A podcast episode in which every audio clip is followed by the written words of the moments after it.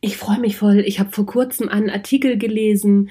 In der Zeit war es, glaube ich, über die fünf Stunden, nicht die fünf Stunden Woche, den fünf Stunden Tag, also die 25 Stunden Woche und eine Agentur beziehungsweise einen jungen Agenturchef, der das eingeführt hat, Lasse Reingans. Der wird durch die Medien gereicht, gerade wie verrückt. Und er hat sich Zeit genommen für den Natural Leadership Podcast in den Talk zu kommen. Habe mich natürlich tierisch gefreut. Und das hörst du in dieser und in der nächsten Folge, das Interview mit ihm.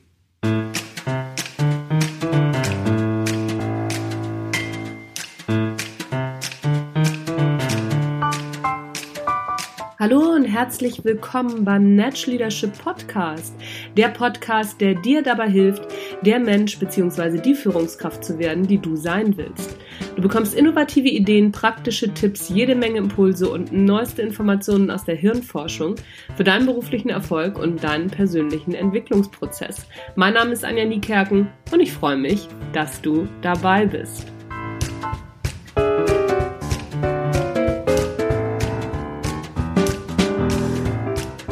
Zu Gast im Natural Leadership Talk Lasse Reingans. Lasse ist Geschäftsführer der IT-Agentur Digital Enabler in Bielefeld. Ein ziemlich besonderer Laden, denn dort werden nicht acht Stunden pro Tag gearbeitet, sondern nur fünf. Und das bei gleichem Gehalt. Im letzten Jahr hatte Lasse das Buch The Five-Hour Workday gelesen und war so begeistert, dass er seiner Begeisterung auch gleich hat Taten folgen lassen, was mich natürlich wiederum total begeistert. Denn nur begeistert sein und etwas aus der Begeisterung zu machen, das sind natürlich zwei völlig verschiedene Paar Schuhe wie Lasse vorgegangen ist und wie sich die Umsetzung der Idee bisher entwickelt hat, darüber sprechen wir heute. Ich freue mich sehr, dass er Zeit gefunden hat, mit mir über das Thema 5-Stunden-Woche beziehungsweise 5-Stunden-Woche, 5-Stunden-Tag zu plaudern. Lasse, herzlich willkommen im Natural Leadership Podcast. Hi, vielen Dank, dass ich dabei, äh, dabei sein darf. Und die fünf Stunden Woche, das ist dann der nächste Schritt. Na, da bin ich dann gespannt, da machen wir dann nochmal ein Interview von. Ja, genau.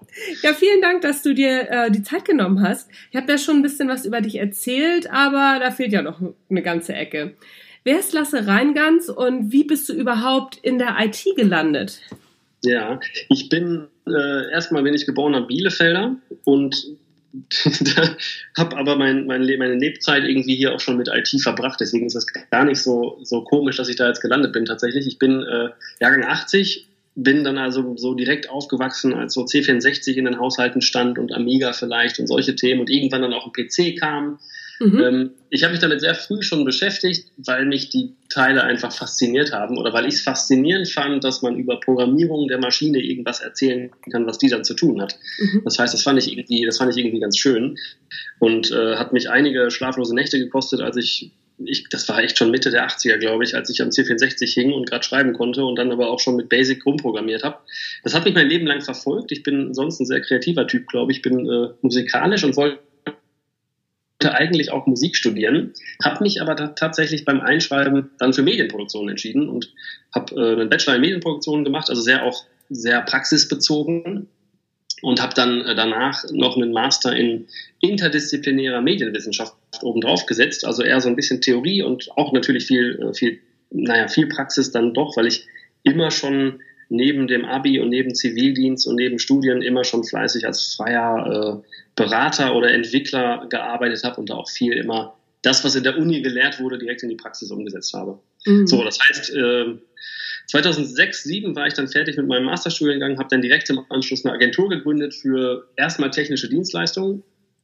Das heißt, wir haben die Dinge gebaut, die die Werbeagenturen vielleicht verkauft haben, aber die Kompetenzen nicht hatten. Mhm. Ähm, damit waren wir ganz, ganz erfolgreich und sind auf mittlerweile über 50 Leute gewachsen. Ich hatte aber zwischendurch ähm, was anderes vor. Ja. Beziehungsweise zwischendurch gemerkt, nach fast zehn Jahren in der Agentur, dass ich noch mal was anderes suchen wollte. So ein bisschen anderen Schwerpunkt, ein bisschen andere Herangehensweise. Äh, und dann bin ich ausgestiegen letztes Jahr im Mai, mhm. hatte dann die Chance, diese Agentur, die ich jetzt habe, zu übernehmen im Oktober. Und genau in der Zwischenzeit gab es so ein paar Monate, wo ich Zeit hatte, mal drüber nachzudenken, was ich eigentlich, wie ich arbeiten möchte in Zukunft, an was ich arbeiten möchte und mit wem ich arbeiten möchte. Und aus all dieser Gemengelage von Gedanken und Ideen kam dann plötzlich auch unter anderem eben das Modell, ähm, naja, man, man, hat es in der Zeitung manchmal gelesen, Fünf-Stunden-Tage. Mhm, mh. So, das war jetzt mal ein schneller Abriss, wer ich eigentlich bin. Hab ich, konnte ich deine Frage beantworten? Ja, also so, ich äh, habe mir sogar so ein paar äh, Notizen dabei gemacht. Äh, Musik studieren, ich muss da noch mal kurz einhaken. Was für ein Instrument ja. denn? Äh, das, was du mir in die Hand gibst. also eigentlich, eigentlich Gitarre, ja. dann irgendwann natürlich auch Bass und dann auch Schlagzeug und dann irgendwie alles, was in so einem Tonstudio auch manchmal rumsteht. Ich finde einfach, ja, ich finde die Kultur hinter Musikinstrumenten faszinierend. Ja. Ich finde Musikinstrumente als solches faszinierend. Ähm, das ist übrigens auch, ja, das ist eine gute Überleitung vielleicht. Ich wollte das damals studieren, weil ich es also schön und toll fand, habe aber immer dann oder beim effektiven Einschreiben am Ende gedacht, ach, das kannst du auch als Hobby immer noch weitermachen, dein Leben lang. Aha. Und als ich da in dem Garten lag, was ich eben meinte, und überlegt habe, wie ich arbeiten will, dann ist mir auch nochmal klar geworden, dass ich für sowas wie Musik und Hobbys etc. einfach überhaupt gar keine Zeit mehr habe in so einem, in so einem High-Performance- oder Dauerfeuer-Arbeitstag. Mhm, ich glaube, das mhm. schwingt auch so ein bisschen mit, dass man einfach irgendwie äh, so Leidenschaften auf, auf, der Strecke lässt im Arbeitsleben oder im, im Älterwerden yeah. und irgendwann doch eine Frustration empfindet und vielleicht sich überlegt, ja, wie könnte ich das denn, ja, wie kann man das ändern? Ah, spannend, spannend. Und ähm, du hast, hast ja gesagt, du hast in dieser Zeit hast du diesen Five-Hour-Workday, also das, das Buch gelesen. Mhm. Ähm, wie bist du denn dann überhaupt dazu gekommen zu sagen, oh, das nehme ich auf jeden Fall mit in, in meine neue Agentur? Also, ich hatte mal eine Zeit in Australien gelebt mhm. und äh, bin ein großer Fan von von dieser entspannten Lebensweise, die die Jungs da haben. Mhm. Die können das machen, weil die aber auf anderer Stelle auch, glaube ich, durchaus in den Arbeitszeiten dann doch sehr viel schaffen. Und ich habe in meiner alten Agentur mir irgendwann das Recht rausgenommen, als einer von den vier Geschäftsführern, dass ich, ähm, dass ich an zwei Nachmittagen die Woche einfach um Familie und, und Hobbys etc. einfach irgendwie, um das alles irgendwie hinzubekommen, habe mhm. ich mir mhm. zwei Nachmittage freigenommen und habe da gemerkt, okay, ich schaffe eigentlich, wenn ich schon vornherein, von vornherein weiß, dass ich nur bis 12, 13 Uhr im Büro sein werde, äh, ich schaffe das doch alles, was ich mir vorgenommen hatte für den Tag. Und nicht so, indem ich einfach Dinge wegstreiche, sondern einfach nur, indem ich Dinge, glaube ich, konzentrierter und direkter und ohne viele Ablenkungen durchziehe. Und mhm. dann kam eben das Buch dazu, The Five Hour Workday, und der hat da ein paar Punkte genannt, die ich einfach auch spannend fand. Einfach so, wie man Zeit verschwendet vielleicht, was man für ein Mindset auch braucht, um diese High Performance einfach in schnellerer Zeit das Gleiche zu leisten, vielleicht irgendwie hinzukriegen. Ähm, bei dem schwang noch was mit, dass, dass also dieser, dieser Stephen Arstow, der ja. Autor, hat eine Stand-Up-Paddleboard-Firma. Ja. Und er hat natürlich geschrieben, ja, es passt ja super zu unserem Lifestyle-Brand, dass wir eben schön ab 1 Uhr am Strand surfen gehen können. Den Punkt hatte ich für mich gar nicht auf dem Schirm, muss ich sagen. Das war bei, ihr, bei mir passte das irgendwie gar nicht zu einer Agentur. Das ist auch sehr untypisch, glaube ich, für Agenturen, dass die, ja. dass die nur fünf Stunden arbeiten. Mittlerweile, jetzt im Rückblick, muss ich aber sagen, das passt doch ziemlich genau wie die Faust aufs Auge, weil wir ja auch unseren Kunden oder ja, unseren Kunden immer wieder Wege aufzeigen, wie sie die Digitalisierung nutzen können, um eventuell äh, Kundenkommunikation zu verbessern, um Prozesse zu verbessern, um interne Prozesse schneller zu machen oder eben zu automatisieren, um einfach die ganzen Sachen, die da gerade rauskommen, einfach in ihre Arbeit mit reinzunehmen, um einen schnelleren, besseren, effektiveren Job hinzukriegen. Deswegen mittlerweile fällt mir auf, es passt also auch auf unsere Marke. Ähm, aber in jedem Fall hatte dieses Buch so ein paar Themen angerissen, an die ich noch nicht gedacht habe. Mhm. Und dann habe ich, hab ich, hab ich so festgestellt, dass mich das schon anzieht, dass ich da irgendwie eine Resonanz zu habe und mir gedacht, ja, warum sollte man es nicht mal versuchen? Also man kann einfach, ohne es zu versuchen, wird man nicht rausfinden, ob es klappt oder nicht. Ähm, und da habe ich mir gedacht, ja, wieso denn eigentlich nicht? Die Leute kennen mich noch nicht, ich kann mal hier komplett, komplett, total Freestyle was versuchen, was äh, man sonst vielleicht, wenn man in so eingefahrenen Strukturen ist, einfach vielleicht nicht versuchen würde. Mhm. Glaubst du, du hättest das in deiner alten Agentur nicht versucht? Das ging aus unterschiedlichen Ansichten nicht. Also wir waren vier Geschäftsführer und das gab da einfach verschiedene ähm, naja, Ansichten, wie Menschen arbeiten müssen und wie Menschen geführt werden müssen. Mhm. So, da gibt's da gibt's ja die, die Menschen mögen oder die, die Menschen nicht so gerne haben. Mhm. Ich glaube, das ist, also das ist natürlich total simplifiziert dargestellt, aber äh, die einen glauben eben an Zuckerbrot und Peitsche und die anderen auf intrinsische Motivation. Ja. Äh, und ich bin eher so ein Mensch, der glaubt, dass, dass Menschen oder Mitarbeiter, äh, jeder Mitarbeiter will den, den besten Job machen, wenn er zur Arbeit kommt. Ich glaube, externe Faktoren äh, demotivieren den und bremsen den ein. Aha, also ich glaube, also ich glaube bei uns in der, in der Branche vor allem, ich habe hier Designer, UX-Designer, ich habe Entwickler, ich habe kreative Menschen auf jeden Fall. Mhm. Die sind hier, weil die richtig für den Job brennen. Ja. Und, und ich glaube, wir kommen ja auch gerade durch den Fachkräftemangel dazu, dass viele Bewerber sich ja die Jobs, die sie tun wollen, wirklich aussuchen können. Und das heißt, jeder wäre eigentlich schön blöd, wenn er einen Job macht, auf den er nicht richtig Bock hat. Und wenn man sich das jetzt mal äh, äh vorstellt, man hat diese, ja, man, man, glaubt eben, dass Menschen einen guten Job machen wollen, dann ähm, kann man die mit irgendwie, also dann glaube ich auch, die wollen mir zeigen in den fünf Stunden, dass das möglich ist. Ne, mhm. die, die sind hier nicht, um sich den Hintern platt zu sitzen, sondern die wollen halt irgendwie was schaffen. Und wenn man dann guckt, was in so einem Acht-Stunden-Tag passiert, dann äh, gibt es einfach viele Wartezeiten auf irgendwas, dann gibt es auch Konzentrationsschwächen irgendwann. Man kann nicht acht Stunden am Tag arbeiten. Ja. Also man kann nicht produktiv arbeiten. Und mhm. ich habe einfach versucht dann äh, mit den Kollegen gemeinsam, ich habe das ja auch nicht befohlen, ich habe das diskutiert direkt zu Beginn, ähm, ja, dass man einfach sagt, lass uns mal schauen, ob wir irgendwie es schaffen, in fünf Stunden das Ergebnis hinzukriegen und dann sind wir alle glücklich und froh, weil wir ab 13 Uhr frei haben. Mhm, mhm. Ah, das klingt auf jeden Fall spannend. Du hast gerade gesagt, ähm, dass du der Ansicht bist, externe Faktoren bremsen Menschen ein. Das, da, da muss ich doch gleich nochmal, das muss ich doch nochmal mhm. hinterfragen. Wie meinst du das? Ähm, zum Beispiel sowas wie, das haben wir doch immer schon so gemacht. Mhm. Also das sind so, das ist so ein, so ein typischer Karlauer. Äh, Dinge. Früher wusste ja, der, der Chef, der wusste ja alles. Der saß ganz oben in dem, in dem Aussichtsturm in der Firma und wusste alles und konnte alles überblicken.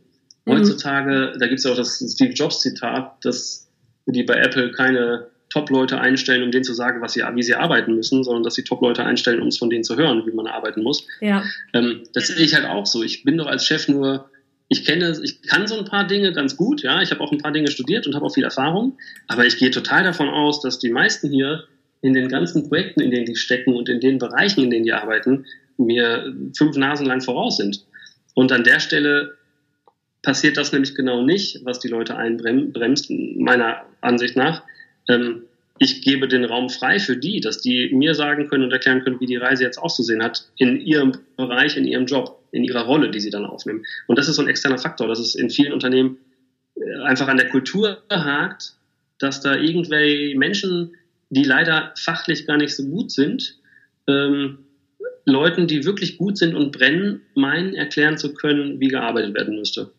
Mhm. Mhm. Oder einfach Prozesse, die bescheuert sind. Ne? Prozesse, die irgendwer mal irgendwann in, äh, aufgestellt hat, die einfach nicht mehr in, in die Zeit passen. Mhm. Ja, also das habe ich auch des Öfteren erlebt. Ich habe ja auch lange Zeit in Großunternehmen gearbeitet. Das kann ich bestätigen, diesen Eindruck. Das ist auf jeden Fall okay. so.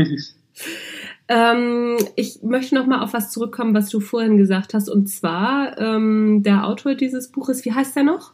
Äh, Stephen, Stephen Astol heißt er, glaube ah, ich. Ich weiß nicht, ob der so ausgesprochen wird. Ich meine ja. Okay. Der hat, äh, hat gesagt, dass, dass dieser Fünf-Stunden-Tag ja zu seinem Lifestyle-Brand passt. Und du hast zuerst gedacht, so, hm, bei, bei mir passt das ja eigentlich, passt es eigentlich nicht.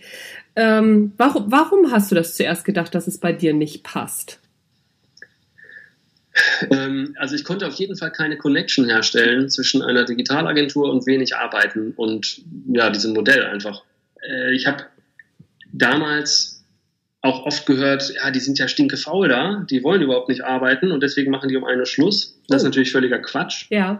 Aber ich habe einfach nicht gesehen, dass das, was wir als Leistungsangebot ja anbieten, und sei es nur als Digitalagentur eine Webseite zu bauen. Das zahlt ja sehr darauf ein, dass zum Beispiel in diesem Fall ein Kunde nicht mehr einen Fax schicken muss, wie es in 60 Prozent der B2B-Unternehmen noch stattfindet, übrigens, laut Bitkom-Studie, sondern dass man vielleicht Dinge, auch Kundenkontakt, auch Support, auch vielleicht Lead-Generierung und so weiter, dass das halt automatisiert werden kann, sodass man einfach Zeit spart. Äh, bei einer Webseite ist es vielleicht nicht so, nicht so leicht zu verstehen wie beim CRM-System, was man für Kunden vielleicht einfach mal baut oder einführt oder mhm. bei irgendwie ähm, bestimmten Automatismen über Formulare und keine Ahnung was alles. Also bei so Sachen, die wir halt täglich bauen. mhm. oder bei denen wir täglich beraten. Und als mir das klar wurde, dass eigentlich die Ergebnisse unserer Arbeit, die Lösung, die wir unseren Kunden anbieten und verkaufen, dass die extrem darauf einzahlen, dass Dinge schneller oder besser laufen, mhm. erst da wird mir klar, dass, dass unsere Lösungen komplett passen zu dem, was wir selber darstellen jetzt gerade. Weil wir, wir schaffen das ja zum Teil auch nur, weil wir wissen, wie wir Tools nutzen können, mit Schnittstellen arbeiten und verbinden können, um einfach Prozesse irgendwie schneller machen zu können. Also das ist ein Teil. Das ist natürlich bei weitem nicht alles, aber das ist unter anderem ein Teil. Und da habe ich so gedacht, ja, das passt eigentlich wie die Faust aufs Auge. Hm, ja, mir erschließt sich das auch. Was ja. sagen denn die Kunden überhaupt dazu, dass ihr nur fünf Stunden da seid? Okay, ähm, wir haben es den Kunden gar nicht direkt gesagt. Wir hatten erstmal gesagt, wir, wir machen so ein paar Wochen einfach mal so und gucken, was passiert. Wir haben einen Anrufbeantworterspruch auf den AB gesetzt, der ab 13 Uhr automatisch angeht und einfach nur sagt, wir sind morgen wieder ab 8 Uhr für Sie da. Ähm, ich habe dann nach so zwei, drei Wochen so den wichtigeren Kunden, also was heißt den wichtigeren Kunden, einfach den Kunden, wo wir mehr Projekte machen, dementsprechend mehr Umsatz machen, die habe ich dann angerufen und mit denen mal darüber gesprochen. Ja. Der eine, also unser, unser Hauptkunde eigentlich gerade, der hat das gar nicht bemerkt und der fand es auch nicht schlimm, weil die versprochenen Leistungen, die versprochenen Ergebnisse und die versprochenen Budgets, das war alles genau identisch. Deswegen meinte er, das ist ihm egal, wenn das irgendwie darauf einzahlt, dass die Leute motivierter und kreativer und irgendwie fehlerfreier arbeiten, ist das ja, kann das ja nur gut sein. Mhm. Äh, das heißt, der war wirklich auch neugierig und der fand das gut. Ähm, andere Kunden nutzen natürlich diese weniger, die, diese kürzere Erreichbarkeit dann für Kritik, wenn was schiefgelaufen ist. Mhm. Da muss man dann echt gucken, wie man damit umgeht und ob die berechtigt ist. Und auch, ob das irgendwie auf auf Projektgeschwindigkeit oder Budgeteinhaltung einzahlt oder ob wir einfach Versprechen nicht erfüllen können. So, das frage ich mich halt auch oft. So, wenn, wenn die Antwort jetzt wäre, nein, wir können das nicht mehr erfüllen, dann würde ich den Fünf-Stunden-Tag natürlich auch sofort abbrechen. Aber das, das, das hat nie damit was zu tun. Also jetzt den einen Kunden, von dem ich gerade sprach, mhm. da ist was schiefgelaufen, wie es ab und zu mal passiert. Jo. Der Kollege, bei dem das schiefgelaufen ist, der saß hier aber dann trotzdem neun Stunden. Und dann habe ich so gedacht, ja, okay, das, ist, das tut mir jetzt total leid für ihn. Da hat er irgendwie was verbockt oder musste das halt reparieren. Ähm, das ist die seltenste Ausnahme, dass das passiert. Mhm. In dem Moment war aber das Argument, dass irgendwie der Fünf-Stunden-Tag damit was zu tun gehabt hätte, entkräftet. Ja, ja. So, an der Stelle ähm, ist es jetzt gerade so, die Kunden akzeptieren das. Ja. Es ist so, dass nach 13 Uhr hier das, das Telefon tatsächlich auf mein Handy umgeleitet wird. Das mache ich nur für den Worst Case, dass irgendwo was brennt. Und auch darf, also und, und dafür, weil wir halt keinen Kunden hängen lassen wollen. Mhm. Wir wollen Kosten der Kunden irgendwie Fünf-Stunden-Tage haben. Mhm. Ich glaube halt, dass im Projektgeschäft diese Fünf-Stunden-Tage darauf einzahlen, dass man einen besseren Job machen kann. Ja, ja, ja, cool. Aber das ist auch sehr spannend äh, zu, dass, dass es halt gerade bei an, an den neun Stunden zu diesem Fehler kam. Finde ich eine ganz spannende Beobachtung. Ähm, wie bist du denn überhaupt vorgegangen bei der Umsetzung, als ihr dann gesagt habt, du hattest ja am Anfang gesagt, wir haben da erstmal drüber gesprochen, das war nicht von dir irgendwie so eine, so eine reingedrückte Entscheidung. Wie seid ihr denn gemeinsam vorgegangen, um diesen Fünf-Stunden-Tag umzusetzen? Mhm. Ich hatte in diesem Termin, also ich habe den, den, das Unternehmen hier übernommen Mitte Oktober ja. letzten Jahres und war ab Anfang Oktober hier schon so als Praktikant sozusagen im Haus und habe mir alles ein bisschen angeguckt. Mhm. Ähm, ich habe dann zwei, drei Vorträge, so einfach so ein paar Impulsvorträge mal gehalten. Einmal so über, wie ich Kommunikation sehe und was da meine Gedanken zu sind. Dann, wie ich Teamzusammenarbeit und mein Rollenverständnis als Chef hier sehe und wie ich glaube, wie man heutzutage vernünftig zusammenarbeiten sollte und müsste. Ähm, und dann gab es einen dritten Termin, wo ich der Agentur ihre Identität ein bisschen geklaut habe, weil ich die halt, ich habe die ja umbenannt, die hießen vorher anders. Mhm. Äh, und da war mir schon klar, das ist ein schwieriger Termin auch. Ne? Also es war auch ein bisschen vorbereitet natürlich. Und an dem gleichen Termin ist mir dann aber auch klar geworden, auch vielmehr am Abend davor, dass wenn man jetzt so einen krassen Bruch auch reinbringt, also einmal die neue Marke, ja. aber auch mein Hintergedanke mit diesen, mit der neuen Arbeitszeitregelung, die ich eigentlich nämlich erst viel später einführen wollte. Mir ist dann klar geworden, dass wenn, dann ist jetzt der richtige Zeitpunkt. Ja. So, das heißt, ich habe das dann Ende Oktober mit ihnen besprochen, indem ich das vorgestellt habe, dass meine Ideen zu neuer Arbeit und neuer Marke und, so, und neuer Arbeitszeit eben so und so aussieht. Ähm, da habe ich dann erstmal eben diskutiert, ob die überhaupt ein Interesse daran haben, anders zu arbeiten. Mhm. So, und dann ähm, die, erst, also die ersten zehn Sekunden davon war eh so, dass es niemand glauben konnte. Also die haben sich, wussten nicht, ob sie lachen oder weinen sollten in dem Moment. Ja. Äh, es überwog dann doch die Freude, obwohl bei manchen auch ganz klar gesagt wurde, wie sollen wir das denn schaffen? Wir sind jetzt schon so unter Volldampf und arbeiten acht Stunden. Mhm. Ähm, dann haben wir einfach mal gemeinsam so diskutiert. Ich wollte eigentlich nur eine Sensibilisierung schaffen, dass man einfach feststellt, dass jeder Einzelne für sich auch feststellt, an welcher Zeit verbraten. Das kann natürlich das Schätzchen beim Kaffee morgens sein oder die Brötchenpause oder der, das, Mittags, das Mittagstief oder Facebook oder das Spiegel Online oder was weiß ich denn alles. Mhm. Auf jeden Fall summieren sich diese kleinen Ablenkungen allein dadurch, dass man immer wieder raus aus dem Flow ist, in dem man vielleicht mal war, wenn man irgendwas wenn man in einem Kreativitätsprozess drin steckte. Und wir haben also gemeinsam diskutiert, wo sind denn die größten Zeitfresser? Dazu gehört dann auch E-Mail, dazu gehört Meetings, die man, die man hat. Mhm. Vor allem Meetings, in denen man eigentlich überhaupt keine interessante Rolle spielt, sondern nur irgendwie Beisitzer ist. ja. Da gibt es ja auch jede Menge von. Auch mhm. interne Kommunikation über Slack oder die Art und Weise, wie man mit dem Ticketsystem arbeitet, wie man telefoniert, wo man wann telefoniert und so weiter und so fort. Und da haben wir einfach, einfach mal wirklich diskutiert und geguckt, okay, wie wollen wir jetzt damit umgehen und haben dann gesagt, wir machen ab, ab Anfang November, machen wir hier fünf Stunden und machen den harten Cut um drei 18 Uhr und es muss sichergestellt sein, dass halt die Arbeit geschafft ist. Ich habe aber auch zeitgleich klar gemacht, dass ich davon ausgehe, dass wir komplett auf die Schnauze fallen auf Deutsch.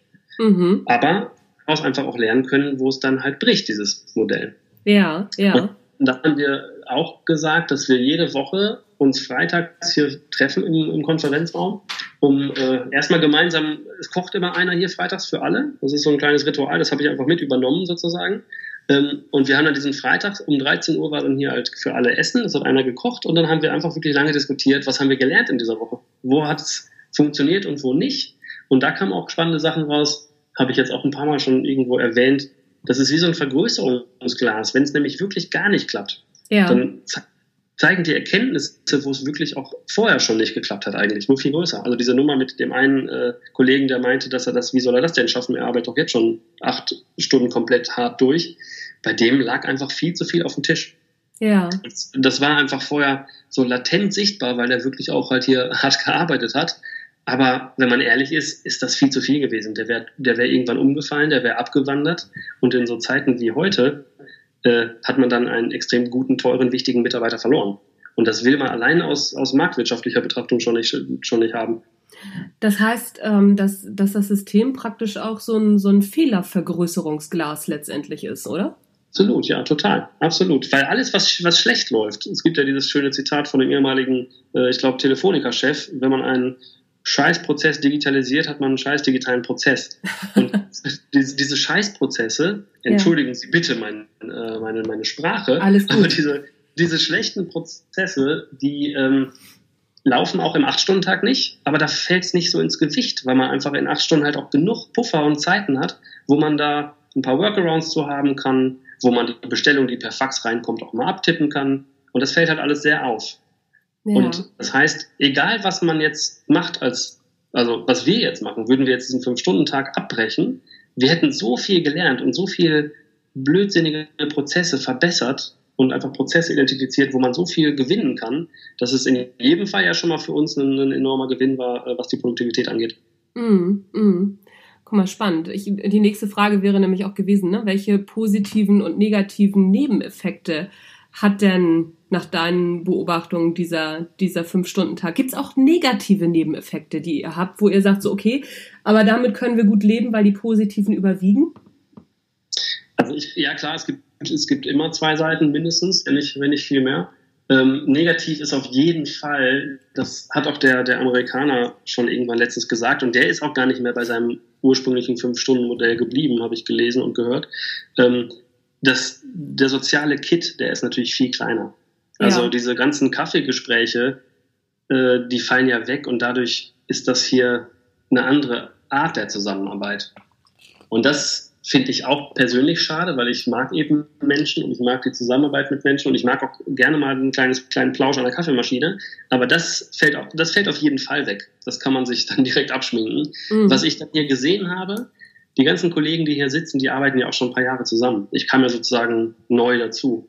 Die haben alle für sich auch das Bedürfnis, sich mehr auszutauschen. Also durchaus, man hat ja durchaus auch Freundschaften am Arbeitsplatz und die befriedigen dieses Bedürfnis einfach insofern, dass die wirklich hier jeden zweiten Tag irgendwie zusammen irgendwas machen. Zum Beispiel zusammen auch hier kochen in der Agentur oder auch einfach ihr essen und dann noch ein bisschen hier rumhängen und ein bisschen irgendwas machen.